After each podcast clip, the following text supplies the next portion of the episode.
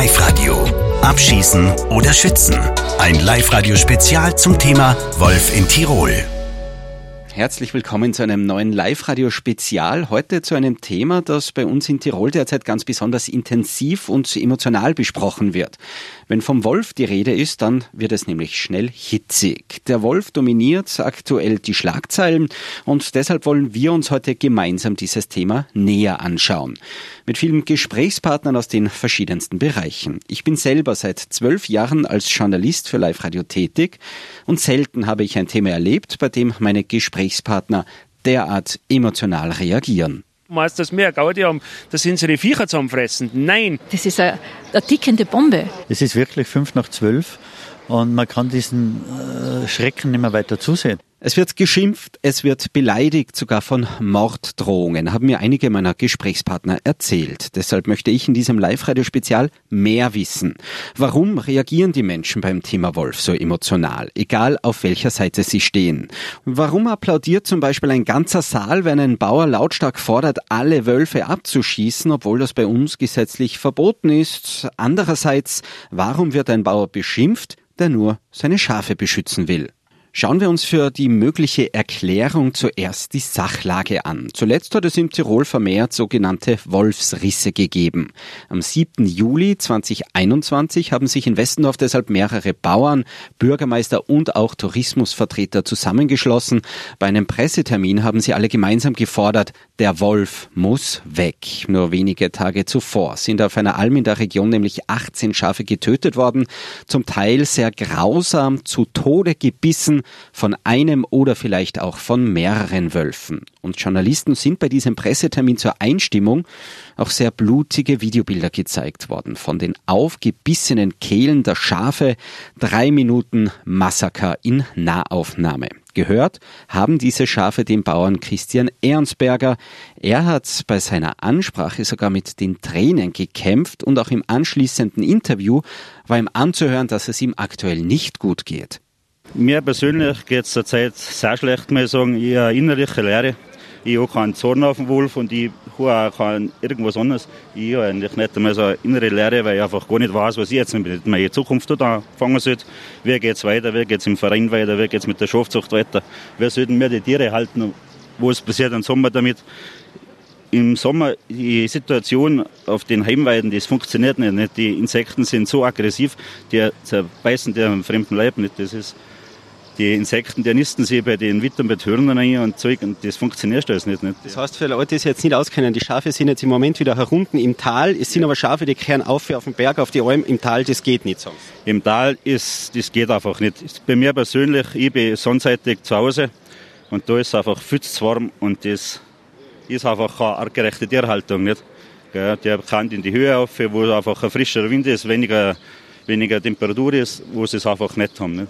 Rund 200 Schafe sind in Tirol alleine heuer schon gerissen worden. Das sind bereits jetzt mehr als im gesamten vergangenen Jahr. Viele Landwirte fordern deshalb, der Wolf muss weg. Sie fordern den Wolf zum Abschuss freizugeben. Egal ob groß oder klein, jeder Wolf, der vor ein Gewehr läuft, soll getötet werden. So die offene Forderung der Landwirte in Westendorf. Wölfe abzuschießen ist allerdings per Gesetz verboten durch die sogenannte FFH-Richtlinie der EU. FFH steht für Fauna Flora Habitat Richtlinie und regelt seit Anfang der 90er Jahre vereinfacht gesagt, dass vom Aussterben bedrohte Tiere geschützt werden müssen. Und auch der Wolf fällt in diese Richtlinie. Politisch wird diese FFH-Richtlinie etwa von den Grünen unterstützt, in Kombination mit einem funktionierenden Herdenschutz. Peter Pirchel, der Ortsbauernobmann in Westendorf, kann mit diesen Vorschlägen allerdings gar nichts anfangen finden es tief drinnen irgendwo in der Bauernseele dennoch irgendwo den Zugang, wo man den versteht, der auch den Wolf schützen will? Äh, das kann es sein, dass man den Wolf, der ist ja mittlerweile nicht von Aussterben bedroht. Es ist heute mehrmals betont worden, dass der seine Lebensräume auf der Welt nur hat, aber bei uns eben nicht. Und die Herdenschutzzäune und das, was vor dann Donnerstag beschlossen haben mit den vier Beauftragten, wo sie unsere Gebiete anschatzen, die schatzen die über ihn so, die glaube ich nicht, dass die mehr verstehen wie wir. Wenn wir es machen könnten, hätten wir es eh schon lange. Du meinst, dass wir Gaudi haben, dass unsere Viecher zusammenfressen. Nein, es ist das nicht möglich und, und jetzt haben wir es auch da müssen, sonst haben wir keine mehr. Ganz klar.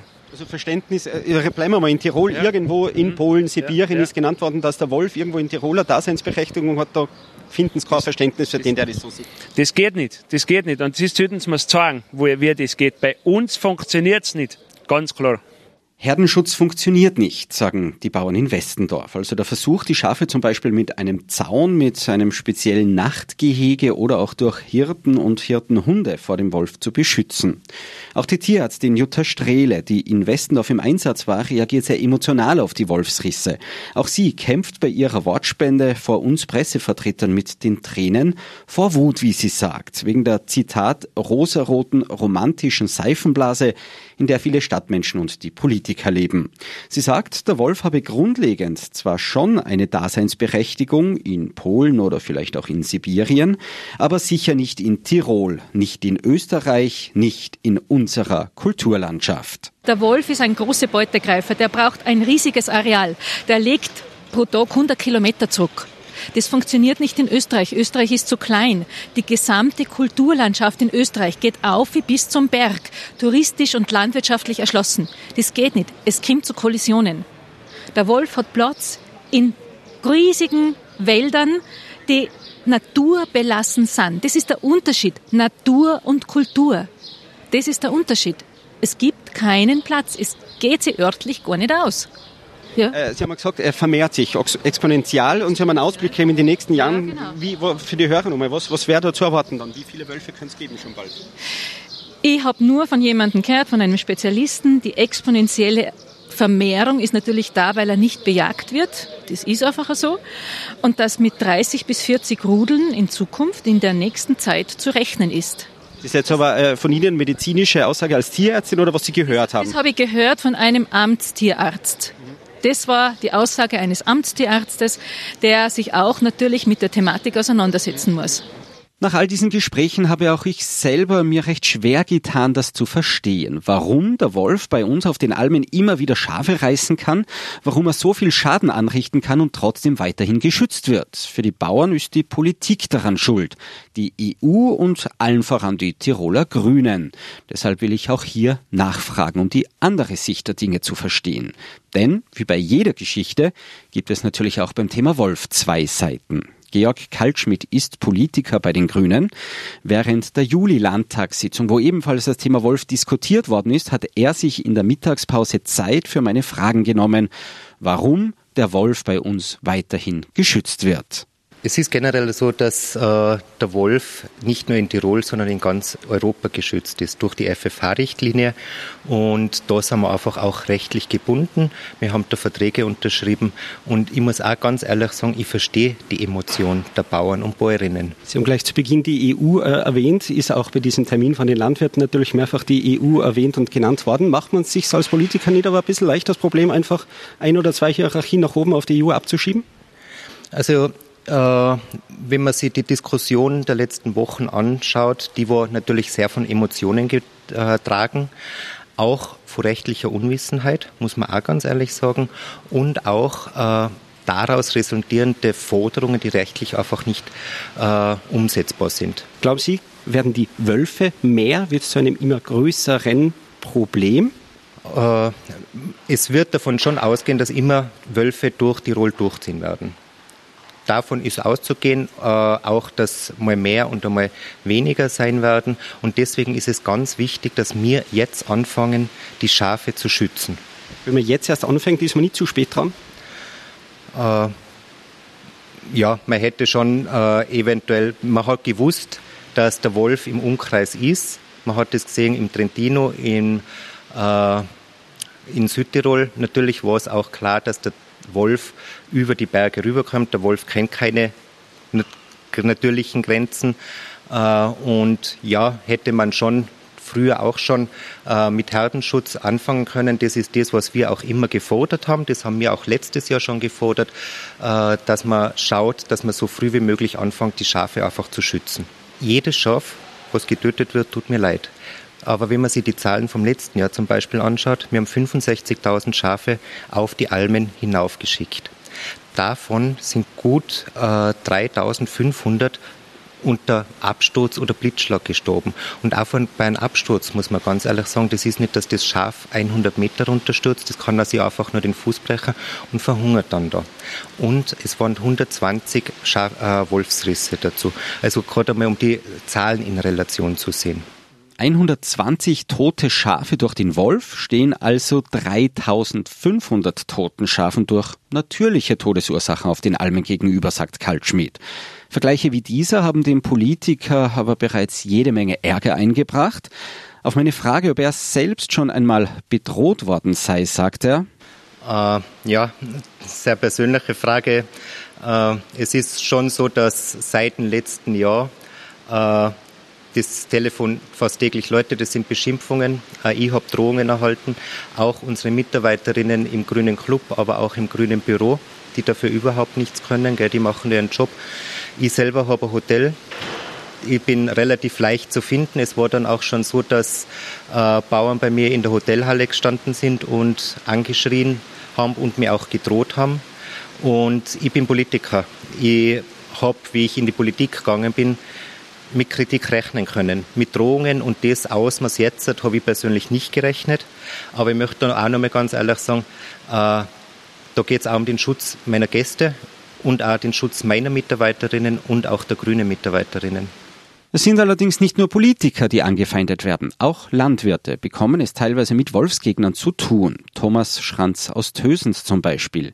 Er sagt nämlich, Herdenschutz könne sehr wohl funktionieren, auch bei uns in Tirol wenn man heute das macht, ein Hirten, ständige Behütung, dass man das betreibt, wie halt auf einer Rinderalm, wo gemolken wird, auf einer Sengalm. Dort werden die Rinder auch am Abend in die Stallungen getrieben, werden gemolken. In der Früh werden sie wieder auf die Fläche gehabt, werden behütet untertags. Und genau dasselbe müssen wir bei den Schafen auch machen in Zukunft. Nachher funktioniert's. So der Landwirt aus Tösens, der in seinem Gemeinschaftsbetrieb selbst rund 70 Schafe betreut. Herdenschutz könne durchaus funktionieren und auch Herdenschutzhunde können einen positiven Beitrag leisten. Wenn diese richtig eingesetzt werden, dann könne es ein friedliches Miteinander geben zwischen Schaf, Rotwild und auch dem Wolf.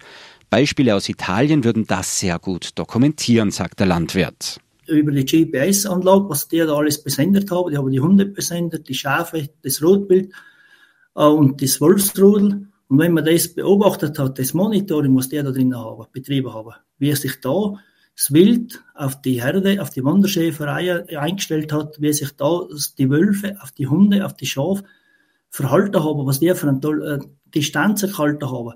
Das ist, also für mich, muss ich sagen, ein Phänomen gewesen, weil ich das gesehen habe und dann hat mich das so fasziniert, dass ich gesagt habe, und genau solche Hunde möchte ich für uns da haben, zum Vorzeigen, dass man sagen kann, auch bei uns müsste das möglich sein, wenn ich einen gut sozialisierten Hund habe.